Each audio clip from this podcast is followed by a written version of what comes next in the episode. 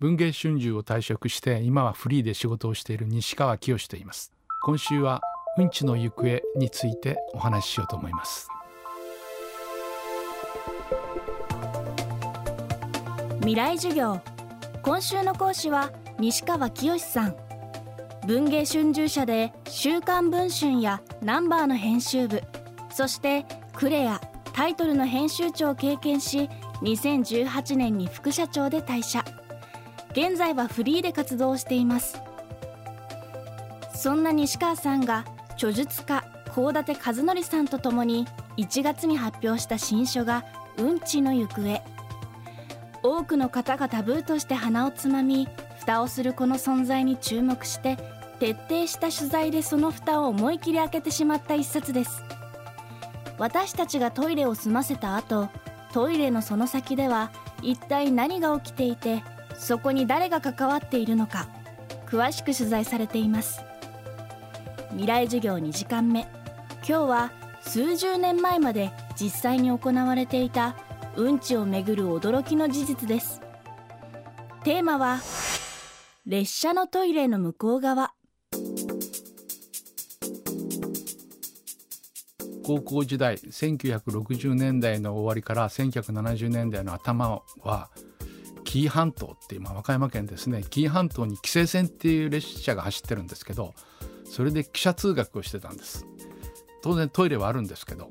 丸い穴が開いているだけで覗くと線路の埋めてある石というか砂利みたいなものがあるわけだけどそれがずっと見えてるわけなんです。そこでまあ排便をみんなしてたわけなんですが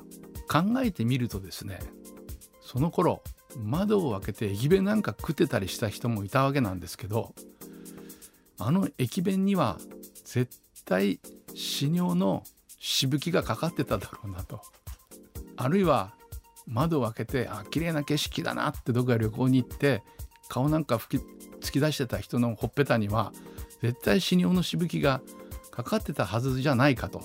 いうふうに思ったわけなんです。でもいろいろ資料を調べていると大害というか黄色い害ですねでいろいろ問題になったと。え沿線の近くに住んでる人の洗濯物は干してあるわけですけど当然汚れるわけです。である年齢以上の人は皆さんご存知だと思うんですけれど線路っていうのは鉄サビ色ですけれどそこに白い花のようにパッパッパッパッと白いものがこう散ってるわけなんですね。あ花かな？と思って近づくとトイレットペーパーなんです。でそういう光景はポピュラーというかよくあったもので意外にも思わなかったんですが一体列車のトイレの垂れ流しっていうのはいつ頃まで続いたんだろうか。調べたら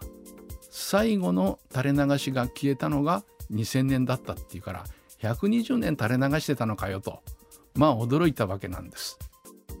黄色い害と書いて大害この問題があった当時は沿線の住民からのクレームが殺到しただけでなく線路の安全を点検する旧国鉄の保線職員による訴訟に発展したこともあったといいます。そして西川さんはその当時の当事者の方にも取材しています。ある方は保線区の方なんですけれど線路の安全を求めて管理をする方なんですけど定期的にチェックするわけですね、えー、一番きつかったのが東京と三浦半島を結ぶ横須賀線のトンネルなんですって。トンネルは9つぐらいあるんですけどその中で長いのが2キロぐらいあるんです。でまあそのトンネルの中の線路も調べなきゃいけないから歩いてチェックするわけですけど2キロも歩いてチェックしてると何本も何本も列車が通り過ぎるわけですよ。そのトンネルは狭くて身の隠しどころがないので列車が通り過ぎるたびにプシャーッとこう浴びるらしいんですよ。いや見たわけじゃないからどんな風に浴びるのか知りませんよ。うわってこう浴びると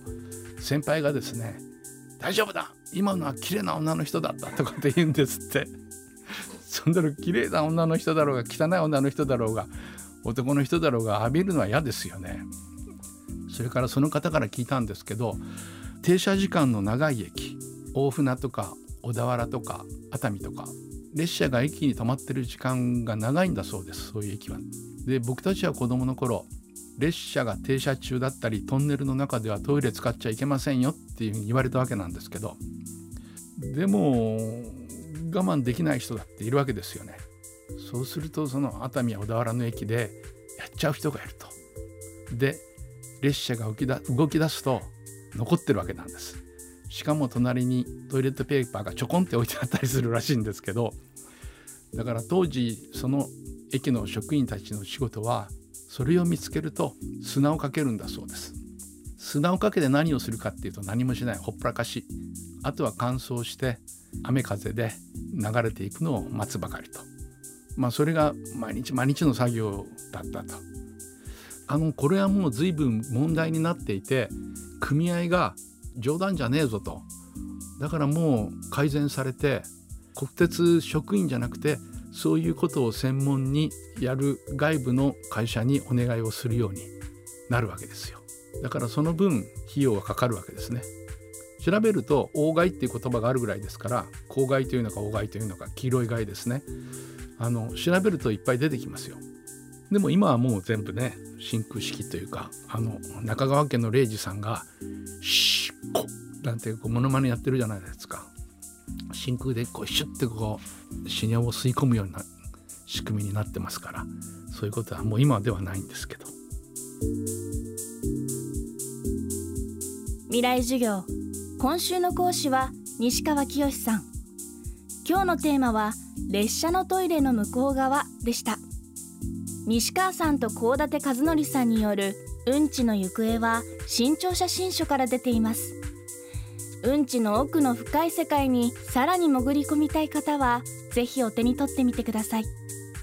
明日も西川さんの授業をお送りします。